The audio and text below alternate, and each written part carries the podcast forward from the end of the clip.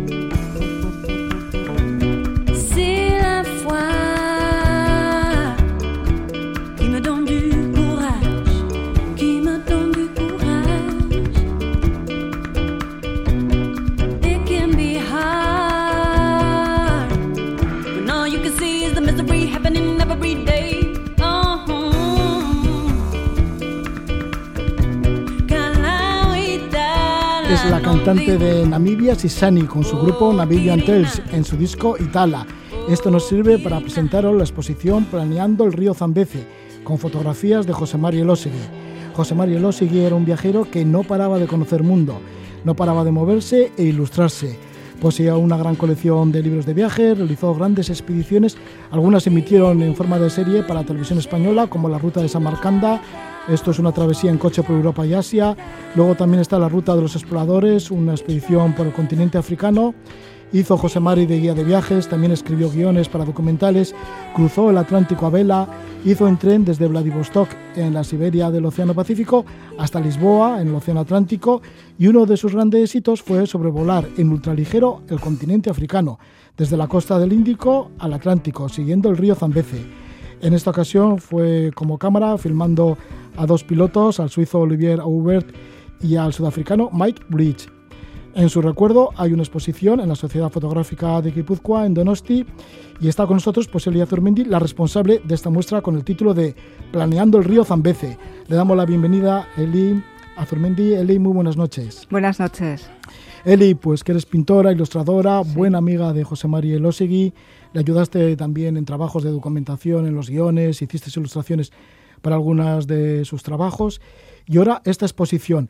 Es una exposición, supongo, ¿no? En su memoria y además para ver el valor también que tenían los documentos que él recogía por el mundo. Sí, pues exactamente, sí. Estas, estas fotos en realidad en la familia no sabía ni que existían. O sea, aparecieron hace dos años. entre sus cosas, pues había varias cajas de diapositivas y se dieron cuenta que eran de este viaje que hizo para este documental. Y bueno, junto a eso además había un diario y, bueno, aprovechando el diario, pues eh, he organizado por un poco por encargo de la familia esta pequeña exposición. Así que ha sido toda una sorpresa esas 48 fotografías que se exponen. Digo, porque han salido de, de un sitio que estaba oculto, que estaban abandonadas o que estaban olvidadas. Sí, total. Bueno, entre sus cosas, que claro, tenía miles de cosas, José Mari. Pero sí, sí, la verdad es que fue una sorpresa y, y además son diapositivas muy bonitas, así muchas, bueno, la mayoría son aéreas y siempre un poco con la visión de José Mari, ¿no? Sí, con la técnica fotográfica de José Mari, que también era bastante característica personal.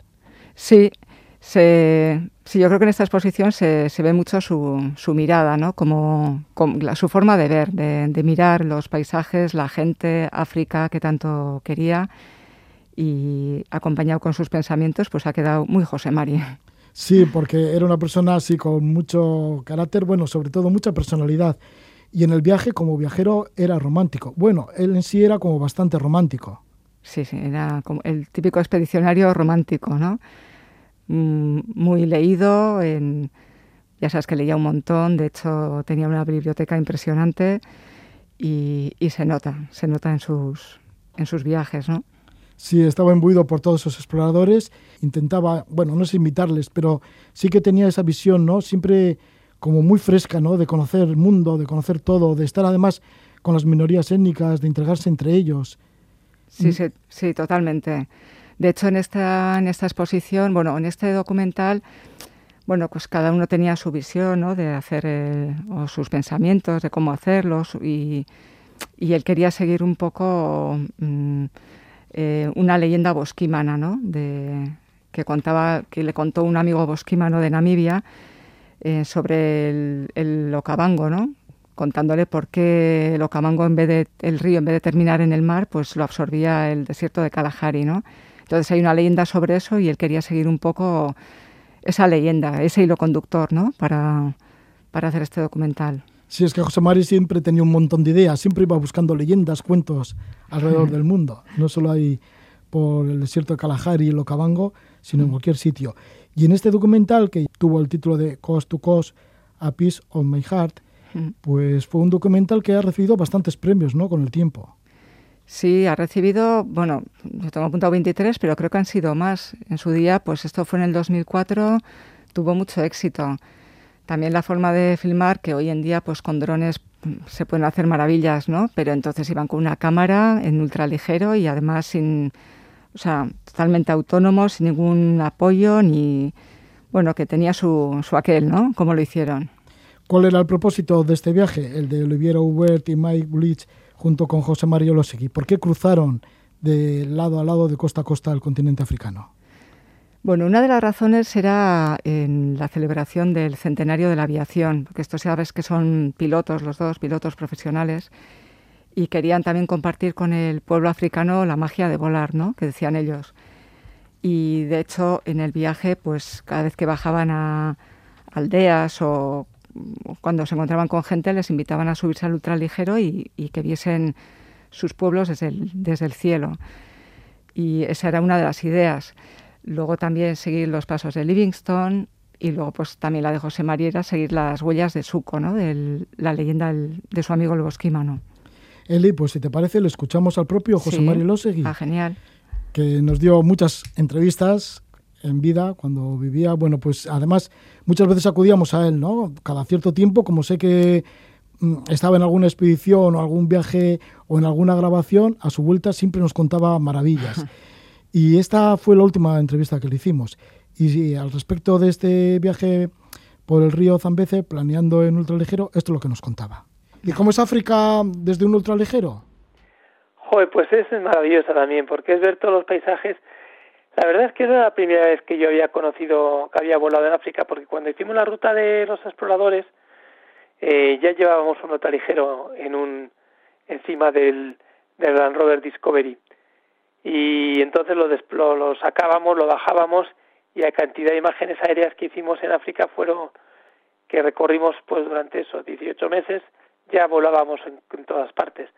Pero esto fue íntegramente en ultraligero, los tres con dos ultraligeros, y entonces era mucho más, de alguna forma, pues más aventurero, porque más, porque no teníamos ningún equipo de apoyo, más que lo que llevábamos encima de los dos ultraligeros tres personas con sus cámaras. Y entonces teníamos que parar pues ahí improvisando en cualquier sitio. De hecho, alguno de los aterrizajes fue bastante complicado y bastante accidentado y en un sitio que, que un día en una orilla del río Zambeze, porque íbamos remontando de alguna forma el río Zambeze, también siguiendo un poco los, pasos de, los pasos de Livingston. Y paramos en una orilla y luego no, no podíamos, estaba la arena blanda, joder, y no podíamos despegar por el peso del equipaje. Y al final pues tuvimos que estar ahí cortando pequeños juncos, construyendo durante varios días una pequeña pista de aterrizaje para, o sea, poniendo como encima de la arena eh, los pues pequeños trozos de madera hasta que conseguimos despegar. Eso fue muy bonito también, eh, porque era la improvisación pura y dura, ¿no? O sea, allí donde veíamos un sitio donde un pueblo, una aldea, bajábamos, imagínate, o sea, aldeas a las que es muy difícil llegar eh, más que en ultraligero, porque no tienen ni siquiera pistas para ir en coche en, en todo terreno. Así que apenas habían visto al hombre blanco en algunas de ellas. Claro, en muchas de ellas. Y encima aterrizar de, que vienes de, del cielo, ¿no? Tiene que ser como, como un marciano, ¿no? Que muchas veces la gente no se acercaba, no se atrevía a acercarse porque se pensaba que eran que éramos extraterrestres, nunca habían visto más que aviones sobrevolando allí a lo lejos, como con puntos plateados, pero nunca de repente aparecer dos, tres tíos de un ultraligero decían, ¿qué os ha pasado?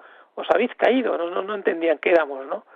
Pero eso, después de estar varios días mirándonos, observándonos, que no nos comíamos, que no éramos caníbales, que no nos comíamos a nadie. Y luego encima, pues eh, yo les propuse a estos, como porque estos querían hacer celebrar los 100 años de la aviación cruzando África de costa a costa. Parece que la costa empezamos siempre en una costa y acabamos en otra. Esa es una, una como una maldición que me he ido persiguiendo porque yo cojo un coche, empiezo a andar y se acaba el mar o sea, sacaba la tierra y me quedo ahí delante del horizonte del océano y este año de por fin he dicho, joder, esto no puede ser, me tengo que embarcar en un barco, no, este año no, esto fue hace dos años.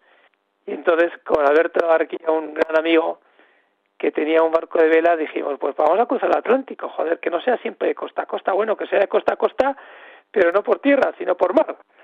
Y entonces pues nos, nos metimos en un barco y fuimos, pues cruzamos el Atlántico hace poquito.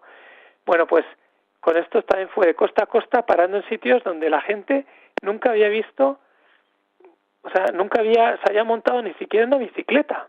Y claro, y sobre lugares tan espectaculares como las cataratas Victoria o el delta del Okavango. Y de esta manera. Fue una experiencia sí, alucinante. eso es. Y fue cruzar, pues eso, desde el Océano Índico hacia el Océano Atlántico. Y luego en tren, esto fue en el año 2004, lo del vuelo en ultraligero por África. Y luego entré en el año 2008 hiciste junto con un compañero, con Mariano Sanz, hicisteis en tren desde el Océano Pacífico al Atlántico. Conectasteis desde Vladivostok pues con Lisboa. Fue alucinante porque íbamos ahí con la esta, también íbamos filmando y antes lo que hicimos fue recorrer por tierra, pues eh, por tierra, por, o sea, por tierra en, fuimos al lago Baikal, a San Petersburgo, o sea, fuimos recorriendo Rusia, pues eh, visitando un poco, porque una vez que te metes en el tren, si solo haces el, el transiberiano, o sea, hay mucha gente que puede decirte que es muy aburrido y efectivamente, pues una semana de transiberiano, joder, metido en un, sentado en un Palabras de José María Losegui pues, recogidas en este programa ya hace tiempo, yo creo que fue justo antes de que falleciera, allá por el año 2015, porque José María Losegui nació en Donosti en el año 1958 y murió en el 2015 y en el tiempo en que vivió pues lo aprovechó muchísimo, ¿no? Porque ya visto todas las vivencias que ha tenido, todas las ideas que tenía y además lo bonito es que las cumplía. Iba allá donde soñaba y hacía realidad de sus sueños. Y ahora le estamos recordando, está junto con nosotros Elia Zurmendi, que es la responsable de una exposición que le recuerda, una exposición que, que lleva el título de Planeando el río Zambeze, una exposición que se encuentra en la Sociedad Fotográfica de Guipúzcoa. Esta exposición es hasta el 27 de mayo y en ella se recogen 48 fotografías de ese episodio en el cual pues van volando, sobrevolando en otro ligero por el río Zambeze desde Mozambique hasta Namibia. Eli, pues fíjate, ahí ya se le ve a José Mari, ¿no? Todas las ideas que oh. tenía y que, constantemente estaba bullendo. es una gozada eh, oírle, siempre con ese entusiasmo y sí, sí, era imparable. Yo creo que llegaba a un sitio estaba pensando ya en el siguiente, y en el siguiente, y en el siguiente. Sí, sí. Y sí, y luego pues era como una persona, claro, estaba pues muy curiosa y luego además muy positiva, ¿verdad? Muy, muy positivo, sí, sí, sí, totalmente. Sí, se veía que disfrutaba un montón con, con lo que hacía, ¿no? Y siempre con la sonrisa. Sí. Sí, sí, sí. Y el movimiento perpetuo y de nomadeo. Mm, ¿Tienes algunas de las frases? Porque claro, se recogen las fotografías, pero también frases de sus cuadernos de viajes. Sí, sí, pues mira, te voy a leer alguna que tengo por aquí. Íbamos a compartir la magia de volar con el pueblo africano y filmarla. He recorrido África por todos sus rincones. Ahora lo iba a hacer volando. ¿Existe acaso una propuesta más atractiva? Y aquí estoy. Bueno, y ahí estuvo. ahí estuvo. Sí. ¿Alguna otra frase? Sí, a ver, esta otra. Tenemos el privilegio de haber recorrido el mundo y haber visto a sus pobladores casa a casa, sin intermediarios. Las noticias que nos dan de ellos nos las queremos a medias porque ellos personalmente nos han contado cómo viven y cuáles son sus problemas. Por eso tenemos para con ellos una gran responsabilidad. Bueno, y mira, yo tengo una frase que no se me olvida nunca, ¿no? De José Mari, que me dijo una vez, ante la duda de ir o no ir, siempre ir. Siempre ir. Sí, ¿verdad? Totalmente. Era una frase de él, ¿no? Sí, sí, sí, muy de él. Además convencía a cualquiera para ir con él a cualquier sitio, vamos. Sí, y ha arrastrado a mucha gente, sobre todo de Guipúzcoa, ¿eh? con sus viajes, que organizaba viajes independientes al Sáhara argelino, por ejemplo, ya llevaba cantidad de gente. Sí, bueno, y, no me extraña tampoco, ¿eh? porque yo creo que, que transmitía muchísimo, ¿no? Y yo creo que fueras donde fueras y vas a disfrutar con él, seguro. Sí, y además esta exposición que acaba de inaugurarse está teniendo bastante éxito. Pues mira, hemos hecho dos inauguraciones por la de gente que quería ir, pero bueno, por el tema del COVID y las restricciones, pues el aforo ha sido muy limitado. Sí quería decir también que, aparte de la exposición, en, eh, Coast to Coast se va a estar, en, o sea, se va a proyectar de continuo en la sala de proyecciones de la fotográfica. O sea, que se pueden ver las dos cosas a la vez. ¿Eh? Sé que puede ver el documental más las 48 fotografías, ¿no? Sí, sí, sí. O sea, se puede ir a ver el documental y a continuación la, la exposición, sí. Todo ello, recordamos, en la Sociedad Fotográfica de Guipúzcoa hasta el 27 de mayo. Eso es. La Sociedad Fotográfica de Guipúzcoa que está junto al Museo San Telmo, en la calle San Juan. Eso es, en la parte vieja de Donosti, ahí justo al lado del, mm, al lado del Museo San Telmo, sí. Muchísimas gracias, Elia Fermendi, por estar esta noche con nosotros y por habernos hablado de un buen amigo como es José María Losegui. A ti, muchísimas gracias.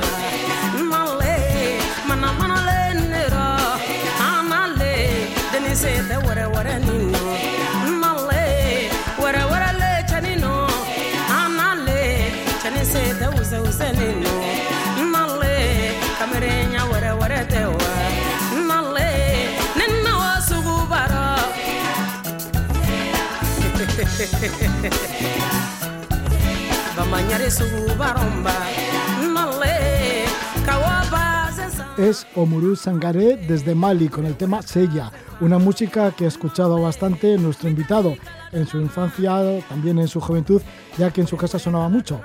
Y es que vamos a hablar con Moja Yereu. Él es el autor del libro ¿Qué hace un negro como tú en un sitio como este?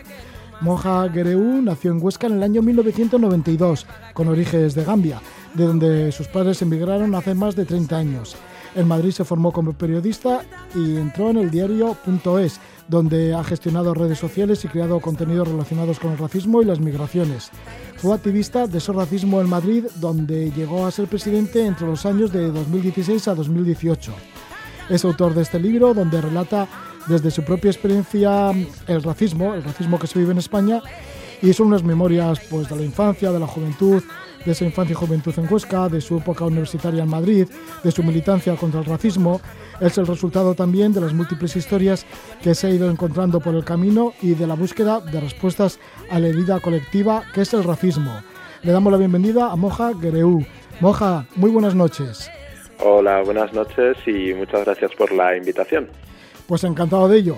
Moja, pues provienes de una generación de hijos de padres africanos que llegaron con la migración sois jóvenes que estáis en los medios de comunicación, como por ejemplo es el caso de la periodista Lucía Embomio, que prologa tu libro además, o también pues en el caso de la migración china, la autora de cómics Guo Shou.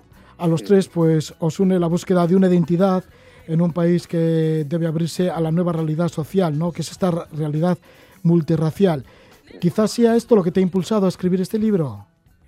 Sin lugar a dudas, yo creo que, mm, fíjate, hay uno de los capítulos del libro que se titula Crecer con África en casa y Europa en la calle, que yo creo que explica muy bien esto. Y yo creo que, que claro, creces con una serie de, mm, de costumbres, con una forma de ver algunas cosas que durante mucho tiempo se planteaban como que eran um, excluyentes, ¿no? Que tenía que ser o una o la otra. Por poner un ejemplo que se pueda entender, en mi casa se comía arroz con salsa de cacahuete, eh, todo es del mismo bol, mi madre incluso comiendo con la mano, y fuera, pues bueno, pues en la sociedad española mayormente se come cuchillo, tenedor, cada uno con su plato, y bueno, y primero, segundo y postre. Eso tipo de cosas, ¿no? Y más ejemplos eh, para mí era como, como siempre se planteaba como algo excluyente, ¿no? Hasta que, bueno, vas tratando de encontrar tu identidad y al final te vas dando cuenta de que todo eso forma parte de ti y de que cada uno va cogiendo un poco de aquí, un poco de allá para conformar su identidad.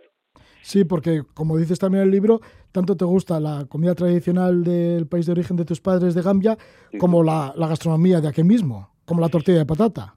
Sí, sin duda. Yo creo que es una metáfora muy, muy interesante, ¿no? Utilizar la comida, es decir, bueno, es que al final, pues bueno, son mis platos favoritos, el mafe, la tortilla de patata, ambos eh, considero que forman parte de identidad, ambos me considero que, que, bueno que me hacen ser pues tan español como gambiano si se quiere ver así y que bueno y que no son excluyentes. Puedo disfrutar de ambas cosas como una riqueza no y no como una amenaza y no como algo que me pueda hacer de menos. Y una de las grandes riquezas que también tienes por ejemplo dominas el idioma original de tus padres que es ese es el soninque o sea es la lengua materna para ti pero por supuesto también en la calle y por todo el castellano y el sonido que cuentas que en una época pues lo tenías como cuando te preguntaban en el currículum si sabías idiomas, no lo ponías, pero luego te diste cuenta que sí, que lo tenías que poner, ¿no? Exacto, sí, porque fíjate, yo al principio, bueno, el soninque me lo hablaban en casa de mis padres y, bueno, amigos de mis padres, etcétera, pero claro, realmente, eh, y pasa mucho con las lenguas africanas, no se ven como un valor, ¿no? Cuando se habla de las lenguas que son como eh, muy valoradas de cara a buscar trabajo así, pues se habla de, de francés, se habla de alemán, se habla de inglés, por supuesto, incluso de chino, pero jamás se, se tiene la perspectiva de alguna lengua africana, ¿no? Y ahí relato, pues por ejemplo, el Hausa, ¿no? De, que, que se habla en muchas partes de África, en una parte importante del continente, el propio Swahili, pues sin embargo no las tenemos valoradas así. Y yo creo que para mí fue ese proceso también de decir, oye, un momento, es que yo sé un idioma más, ¿no? Que mucha gente no conoce y que bueno, y que eso también es un, un valor que tengo que, que tengo que poner en valor precisamente y, y, mostrarlo. Moja, ¿y cuando te fuiste dando cuenta de todo ello? ¿Y cuando adquiriste una clara conciencia sobre el racismo? Pues no es fácil. Hay una parte que, que viene dado por las experiencias, que desde pequeño pues te van marcando. Uno, te van diciendo que tu color de piel pues eh, en ocasiones mm, mm, desemboca en un trato distinto. Dos, el, el conocimiento que vas adquiriendo y, y siempre digo, yo este libro lo he escrito para que ese conocimiento del ese conocimiento antirracista pues se pueda tener desde antes, que igual Em, chavales que estén pasando por este proceso ahora con 12, 13, 14 años y no tengan respuestas a esto, pues puedan tenerla antes, por ejemplo, leyendo este libro. Yo creo que, que es un camino, pues bueno, que, que es a veces es difícil, pero creo también que si empezamos a hablar de ello, ¿no? Si empezamos a, a mostrar pues todos estos dilemas, todas estas situaciones por las que hemos pasado, antes las podremos afrontar de la mejor manera posible. Sí, hablas de la escuela, importante, ¿no? Empezar a educar de esa manera. Pero también igual te ha sucedido a ti, ¿no? Que, claro, ¿cuáles eran las referencias que tenías del continente de tus padres, de África? Porque las referencias, según vas comentando en el libro, pues muchas veces son como muy, o muy folclóricas o muy de documentales de National Geographic. Sí, sin duda. Y vamos, yo creo que esto se puede extrapolar perfectísimamente a la gran mayoría de la población española en este caso. Creo que si mm, dices, eh, haces una pregunta rápida a una parte de la población sobre qué te viene a la cabeza cuando piensas en África, pues lo más seguro es que las respuestas vayan a ser las mismas. lo más seguro que vayan a pensar en lugares eh, desérticos, en un lugar en el que no hay un gran desarrollo económico, en un lugar donde hay un montón de animales salvajes y todo esto. Mira, hay una cosa que, que lo contaba Chimamanda, ¿no? que el problema de los estereotipos no es que, no es que digan una mentira, sino que cuentan solo una parte de la, una parte de la historia. Evidentemente que eh, todo eso existe en el continente africano. El problema es que solo se cuente eso, ¿no? Y que al final, a través de películas, series, documentales, la imagen que siempre hayamos tenido de África es esa. Y yo, por ejemplo, creciendo aquí, pues esa es la imagen de, que tenía y por eso me costaba al principio querer ir a Gambia, al país de mis padres. Sí, porque cuentas eso, que tu padre te dijo, bueno, vamos a ir a Gambia a conocer a la familia. Mm. Hasta que finalmente fuiste a conocerla. Sí, al final sí, y, bueno, y al final pues descubres que todas esas ideas pues no se, no se sostienen, como digo, al final te das cuenta de que hay algunas cosas que efectivamente son así, pero hay muchas otras que, que, no, que no se han mostrado, ¿no? Y yo creo que, que hay que hacer justicia a la hora de contar las historias y de contar la fotografía completa, no solo una parte que además ahonda en una estereotipación. ¿Y cómo has ido reencontrando esa identidad? Bueno, además de visitar Gambia, de visitar a tu familia allí, ¿cómo mm, te vas creando también una identidad? Porque tampoco hay demasiadas referencias, ¿no? No, no hay demasiadas referencias.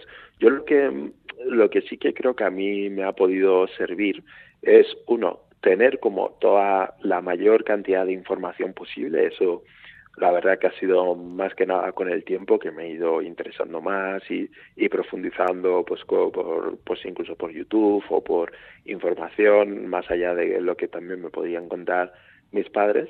Y yo creo sobre todo que al final eso tener toda la información es lo que te permite luego discernir y, y seguir como tu propio camino no como decir ah bueno pues mira de esto me gusta este asunto si por ejemplo de lo que es la identidad española pues yo por ejemplo desecho el tema de los toros, ¿no? Pues que haya gente que sé que eso lo considere como una parte de la identidad, es como, bueno, pues para mí eso no, no es algo que, que yo quiera que forme parte de, mi identidad y yo creo que eso con todo, que al final tener toda esa información, tener todo ese conocimiento, te hace como más fácil como seguir tu propio camino y conformar tu identidad.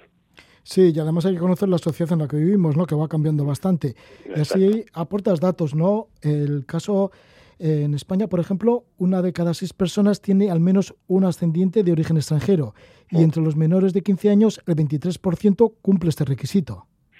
Sí, yo creo que eso nos muestra, ¿no? Que cuando se habla, ¿no? A veces términos de, de la migración como la avalancha o lo que se va a convertir España es como llevamos conviviendo con esa diversidad de orígenes muchísimo tiempo y los datos están ahí, esos son datos del INE que no es sospechosa de, de nada. Yo creo que esto nos enseña que tenemos que abordar este asunto desde una perspectiva del conocimiento, desde una perspectiva de bueno, de, de cómo está conformada nuestra sociedad, qué valores, qué, qué identidades, qué culturas, qué costumbres están aquí ahora mismo y tratar de construir una sociedad pues que nos permita como desarrollarnos respetando una serie de valores, creencias, etcétera, comunes. El título del libro, ¿Qué hace un negro como tú en un sitio como este? proviene de la anécdota que comentas, de que no te dejaron entrar en una discoteca. Eh, mira, esa frase yo sentía que estaba detrás de muchas situaciones, ¿no? Ya fuera como un poco reformulada, pero sentía que estaba detrás de muchas situaciones, desde, por ejemplo, eh, eso, esa anécdota de la discoteca, ¿no? En la que no me dejan entrar por ser una persona negra, cuando estoy con mi grupo de amigos de, del colegio, pues todos, todos blancos, hasta, por ejemplo, cuando ese continuo cuestionamiento a que cuando digo que soy de Huesca, pues eh, se abren los ojos, ¿no? Y es como, pero ¿y tus padres de dónde son? Hasta que respondo que mis padres son de Gambia y ahí respondo a, a por qué soy negro, ¿no? Yo creo que siempre hay ese sentimiento de, de, de que qué hacemos aquí, ¿no? Y ya sobre todo cuando acudes a, a lugares en los que no está habituado a la, la presencia de otras personas que no sean blancas, pues ya es como mucho mayor ese sentimiento de mm, ¿y qué haces tú aquí? ¿no? Y tienes que como que justificar mucho tu presencia. Y cuando, bueno, ya hemos dicho un poco cómo vas tomando conciencia, ¿no? Pero ¿cómo, cómo es esa conciencia y sobre todo cómo es el activismo? Porque, como hemos nombrado, ha sido presidente de Racismo Madrid entre los años 2016 y 2018. Sí, bueno, para, para mí el, activismo antirracista, primero, yo es verdad que seguí un camino yendo a una organización antirracista, pero yo sí que soy un firme defensor de que el antirracismo se hace en cualquier lugar, ¿no? Que no hace falta estar solo en una organización antirracista para hacer antirracismo, sino que se puede hacer en cualquier lado, desde pues en un momento cuando estamos en una cena familiar y alguien suelta un comentario contra los menores migrantes diciendo que cobran 4.500 euros al mes en ayudas, pues eso es un buen momento para ser antirracista.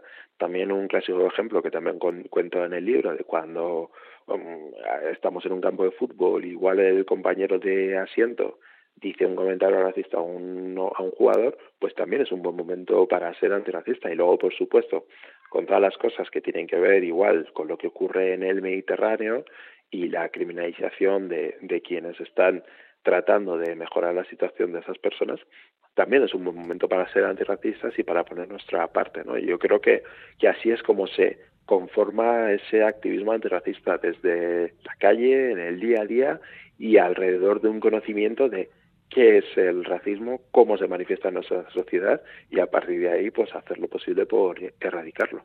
Sí, porque también nombra la imagen de la migración africana en España. Y entre otros también ofreces el dato de solo llega un 4% de la migración por vías irregulares.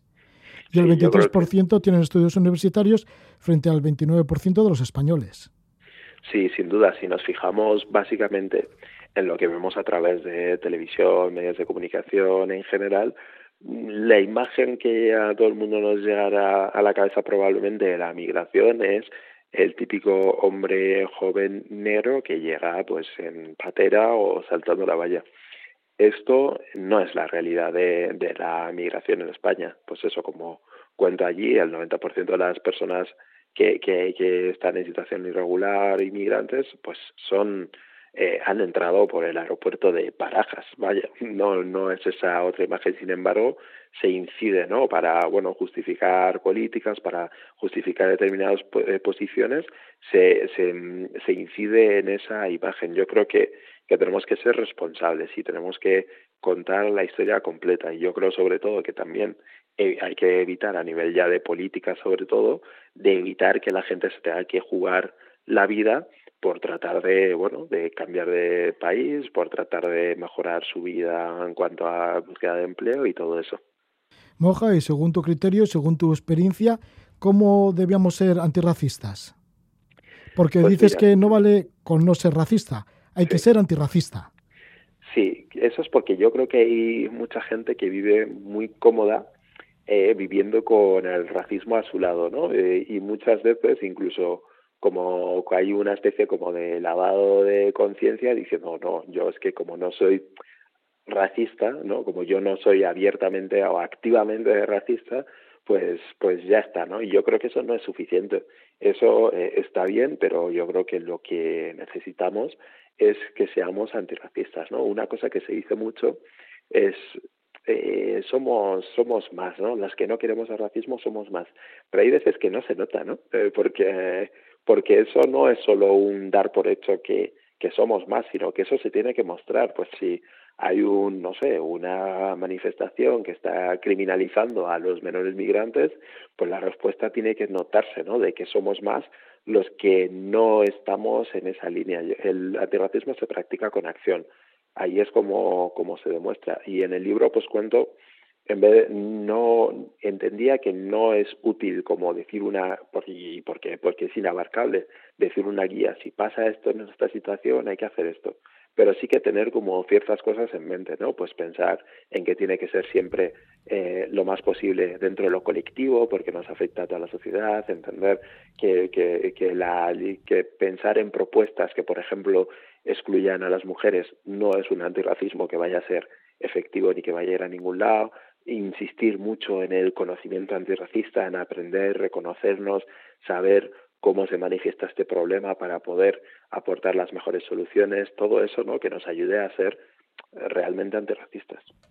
Y este es uno de los grandes retos de la sociedad, también lo dices, ¿no? Eh, esto de la inclusión. ¿Y cómo tiene que ser esta inclusión?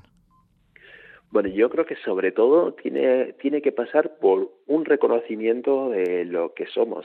Y, y, y, parece, parece una cosa como muy sencilla, pero realmente estamos viendo que no es que no es tan fácil. El propio hecho, volviendo al ejemplo, al ejemplo este de la comida, ¿no? Yo creo que al final el reconocimiento de que, por ejemplo, las familias en, en España en las cuales se come mafe, ¿no? Como, como un plato habitual, eh, es algo que se tiene que reconocer como una realidad del país, de, de, que bueno, de que dentro de este país el mafe o el couscous pues forman parte de la gastronomía diaria, cotidiana de una parte muy importante de la población por distintas historias, ¿no? Y yo creo que esa inclusión tiene que venir de allí, de ese reconocimiento de decir, bueno, eh, ponemos una serie de cuestiones, de valores en común, ¿no? El respeto a los derechos humanos, etcétera, y a partir de ahí decir, bueno, pues todo esto son cosas que nos van enriqueciendo, ¿no? Y, y, todo pasa por un reconocimiento y por una puesta en valor y por un compartir que yo creo que tiene que ser como la tónica general. Pues sí, y además eso lo estoy demostrando pues la nueva generación de personas, de bueno, de, de, gente que llegó de la inmigración, vosotros sois los hijos, y os consideráis de pleno en donde os encontráis, entonces, bueno, pues esto irá cambiando y más según vayan pasando las generaciones, o por lo menos eso, eso esperamos, ¿no? Sí, yo trato, yo trato siempre de ser optimista, porque pienso que, que quien se declara antirracista es optimista porque piensa que con sus acciones puede conseguir que la cosa vaya mejor. Y yo por eso trato de ser optimista, trato de pensar que todo este conocimiento que estamos generando eh, va a resultar en cambios que nos mejoren la vida, ¿no? Y en eso estamos. En eso estáis. Bueno, y en eso estamos. Muchas gracias, Moja Greu, por estar con nosotros, autor de este libro, que hace un negro como tú en un sitio como este, que lo edita Península, Moja Greu, que él es nacido en Huesca en el año 1992 y periodista. Muchas gracias. Muchas gracias.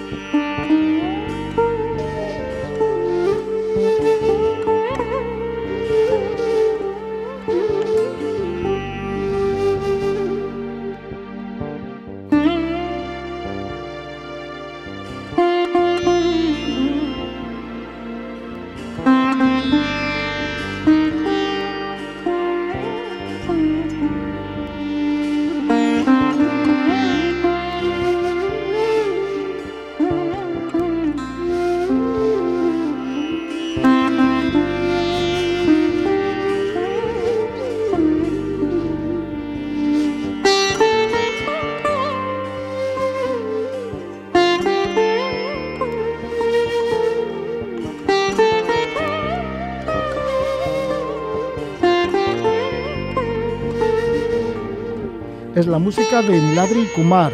Nos dirigimos a la India, India que supera los récords de contagios a nivel mundial con más de 350.000 al día.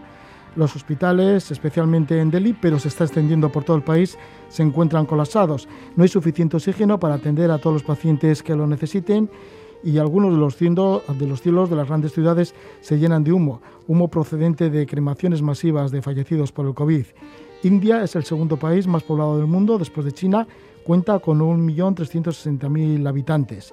Nos trae información sobre la situación sanitaria en India Xavier Orueta, delegado de la Fundación Vicente Ferrer en Euskadi y Cantabria. Xavier, que viajó por primera vez a India allá en el año 2012, cuando empezó como delegado y desde entonces pues no para de visitarlo. Sus visitas son asiduas a Nantapur, región en donde actúa la Fundación Vicente Ferrer desde hace ya más de 50 años. Esta organización ha lanzado la campaña Oxígeno para la India, es una campaña pues debido al veloz, veloz aumento de los contagios, contagios severos por el COVID-19 en este país. Y de esto vamos a hablar con Xavier Urueta. Le damos la bienvenida. Gabón, buenas noches, Xavier.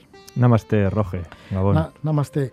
Bueno, pues, ¿qué ha sucedido para que la situación actual en India, pues parecía que la cosa iba bien en este país, pues se está agravando en los últimos días, en las últimas semanas? Es algo que se preguntan todos los expertos también, ¿no? Y parece ser que, la respuesta es eh, multicausal.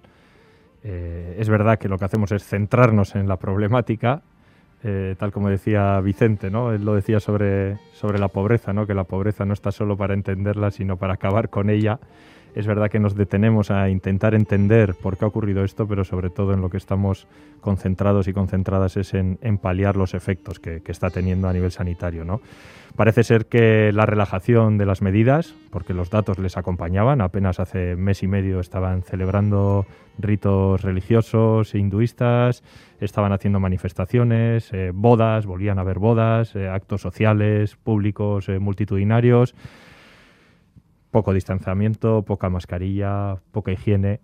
Así que ha sido eh, una falsa sensación de normalidad. Sí, sí, se puede decir que sí. Luego también hay quien habla de que tal vez la cepa india no eh, pueda ser más contagiosa, más virulenta, pero bueno, para esto la verdad es que casi se está queriendo pensar eso más para explicar lo que ha ocurrido que, que empíricamente o, o a, través de estudios que se demuestren. ¿no? no hay estudios que demuestren por el momento que esa cepa sea más contagiosa, más virulenta, más letal.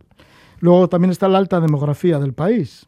Claro. Eh, Porque viven muy juntos todos los indios. Por supuesto, la alta demografía y la alta densidad, efectivamente, eh, sobre todo en las ciudades. Sí, porque llama mucho la atención cuando vas a la India de, de la multitud que hay en todos los lugares y que nunca, nunca estás solo, nunca hay intimidad, ¿verdad? Sí, sí, sí, sí. Muchas veces eh, sí, la sensación que tienes es que dices, pero ¿cuánta gente hay aquí, no? ¿Cuánta gente hay, hay en el planeta, no? Y, lo ves en India y es en las ciudades, pero también en los entornos rurales, porque aunque hay mucha menos densidad, también la gente vive, muchas personas, en, en la misma casa, ¿no? La casa no tiene, digamos, la función de hogar que tiene aquí. La casa es un espacio donde guardas las cosas y donde duermes, poco más. La vida se hace hacia afuera en el entorno rural. Entonces viven muy hacinados, muy hacinadas y entonces, aunque no viva muchísima gente, eh, también se dan contagios, ¿no? Es es el segundo país del mundo más poblado, superará a China seguramente en 3-4 años, pasará a ser el, más poblado. Y cada vez que hay que dar datos absolutos sobre la India, pues son, son demoledores, ¿no? Tú lo has dicho, el sábado, el sábado pasado ahora ha bajado un poco, 350, 370 mil, fueron más de 400 mil. Más del 40% de los nuevos casos oficiales de, de COVID-19 en el mundo se están dando en la India a, nivel de datos absolutos es, es, aplastante. Sin embargo, la India mm, parece que el ritmo de vacunación que llevaban era bastante bueno y será bastante bueno todavía, ¿no? Sí. Porque deben como vacunarse unos 150 millones de personas. Sí. Que fíjate. Sí, sí, claro, sería... es, pues, es pues muy elevado, 150. Tres, veces, España ya se habría vacunado tres veces, ¿no? Pero sin embargo en, en India supone eh, pues el 10% pero es el 10% que al menos se ha puesto la primera dosis del ciclo de vacunas. ¿eh? O sea, no, son, no, no es el ciclo, el ciclo completo cerrado. Pero sí, llevaban un ritmo bueno, ahora lo han parado, también porque su sistema sanitario y administrativo está muy centrado en, en la emergencia sanitaria de atender a las personas enfermas, gravemente enfermas. Entonces siguen vacunando, pero el ritmo se ha detenido un poquito. Sí, además India es uno de los grandes productores de vacunas. Sí, sí, es una... Es una, una potencia en ello, Una potencia eh, farmacéutica, tiene una industria farmacéutica potente, son pioneros en desarrollar genéricos también para otras enfermedades como tratamientos contra el VIH, VIH o, o contra la tuberculosis. No en vano es el país del mundo también que tiene más casos y necesitan que sean esos medicamentos tan genéricos y accesibles para el presupuesto para poderlo hacer frente. ¿Cuál es el abanico de enfermos y cuál es su edad? Porque claro, en la India también hay mucha juventud. Sí, sí, hay, hay, muchísima juventud. De hecho, al principio, ya, ya, te digo que hace dos meses estábamos hablando de datos y hablábamos en la radio y era, pero, pero ¿qué ocurre? No? Eh, eh, los datos en India, aunque hay mucha más población, eh, muere porcentualmente mucha menos gente porque es una sociedad mucho más joven que la nuestra, mucho menos envejecida. La pirámide poblacional, la nuestra es es invertida, ¿no? Y sin embargo allí es una pirámide normal, ¿no? Con la punta hacia arriba, con mucha gente joven, poco, poca gente anciana. Y cuando supuestamente eh, es en, las, en los rangos de edad eh, más, más ancianos, donde más se ceba la letalidad de la enfermedad, es lógico pensar que en India porcentualmente eh, actuaran menos eh, sobre, sobre personas mayores, porque hay menos personas mayores. Pero ahora sí que se está viendo en esta segunda ola, que está siendo un auténtico tsunami, devastando eh, India de norte a sur, pues que no, no, no diferencia, por supuesto, no diferencia de clase, no diferencia de raza ni de religión, no lo ha hecho en ningún punto, esto es una pandemia global, pero tampoco está diferenciando mucho ahora de, de franjas de edad. ¿Cómo es la gestión sanitaria, de atención sanitaria en India? Porque vosotros, la Fundación Vicente Ferrer, tenéis tres hospitales. gestionamos tres hospitales propios, propios de la Fundación Vicente ah. Ferrer, que como has dicho antes, llevamos más de 50 años y pues gracias al apoyo de muchas y muchas personas, muchos de ellos de, Euskadi, más de 12.000 socios en la actualidad, a lo largo de estos años hemos podido tejer una infraestructura que ahora también nos está permitiendo hacer frente a esta emergencia pues de, de otra manera, ¿no? con más enjundia. Uno de esos tres hospitales, el de Batalapali, concretamente, eh, ha sido decretado por el gobierno eh, regional como, como hospital de referencia para tratar la COVID-19. Es decir, hemos tenido que sacar las especialidades eh, como traumatología, pediatría, neonatos, otras emergencias, etcétera, a los otros hospitales para centrarnos exclusivamente a atender los casos graves de COVID-19 que están saturando el sistema sanitario. ¿Cómo es este hospital de Batalapali? Es nuestro buque insignia y seguro que hay personas que nos están escuchando que, lo conocen, porque son muchas las personas de Euskadi que, han venido a visitar nuestro proyecto en Anantapur y es, uno de los proyectos, aparte que está cerca del campus de la fundación donde, donde nos solemos alojar, es, nuestro buque insignia en el sentido de que nació hace 25 años y, es un referente que nos gusta explicar cómo para las personas más desfavorecidas estamos dando el mejor servicio. Es un hospital muy bien organizado, de una sola planta, muy aireado, donde hay que entender que las personas que vienen vienen de, zonas rurales eh, remotas que no tienen cultura de ir a, a un hospital y por tanto cuando van van acompañados por sus familias, entonces tienen muchos patios interiores donde esas familias pueden eh, comer las cosas que han llevado, eh, poner a sus niños en, en, telas, entre árboles. Es un hospital muy verde, con mucho aire, con mucha luz, muy ventilado y que ahora mismo está exclusivamente dedicado, como decíamos, a, tratar la COVID-19.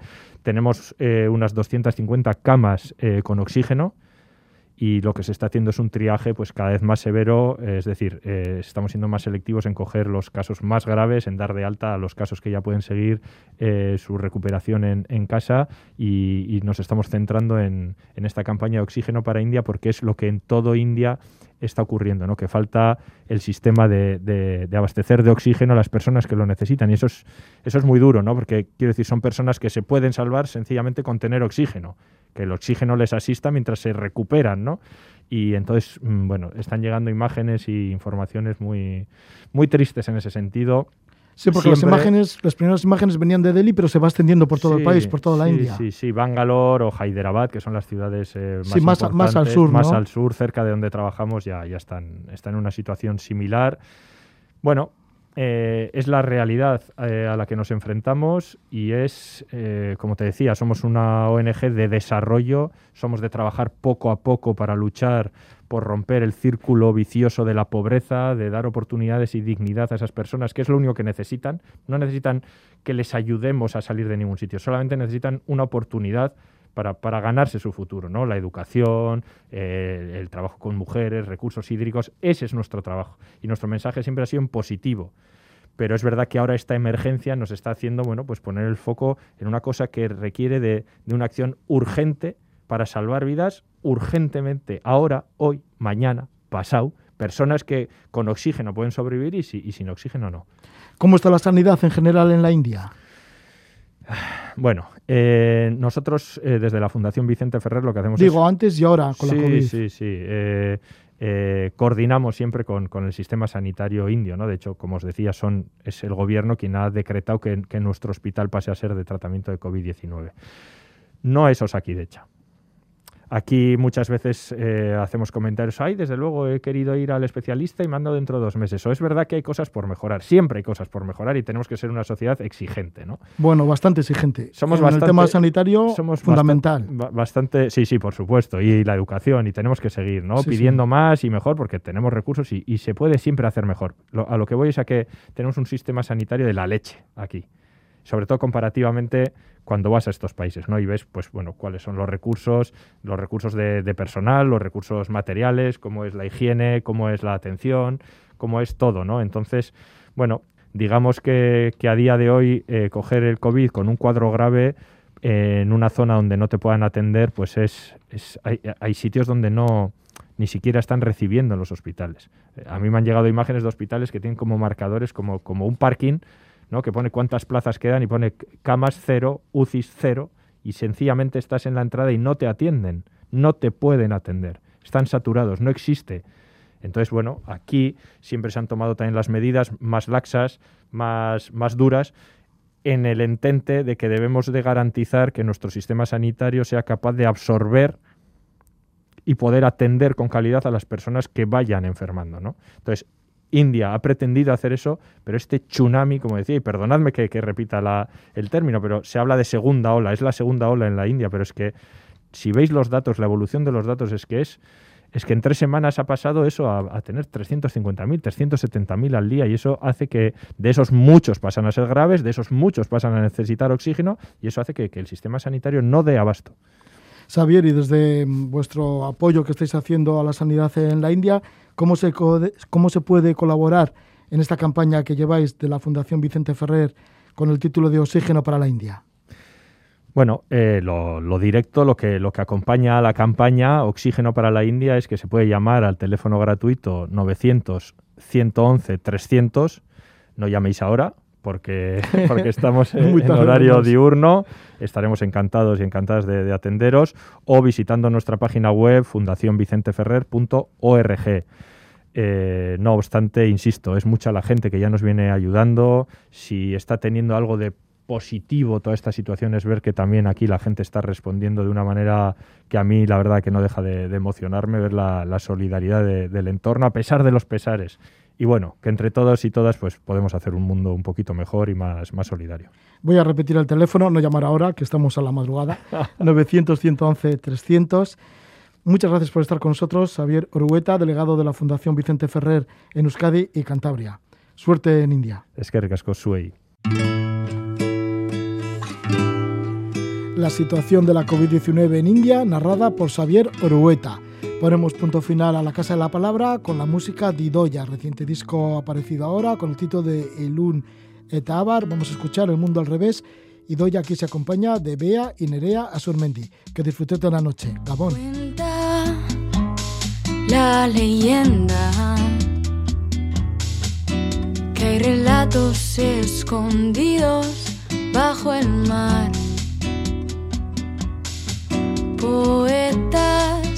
Que hablaban de silencio y en silencio susurraban la verdad. Ah. Imagina violetas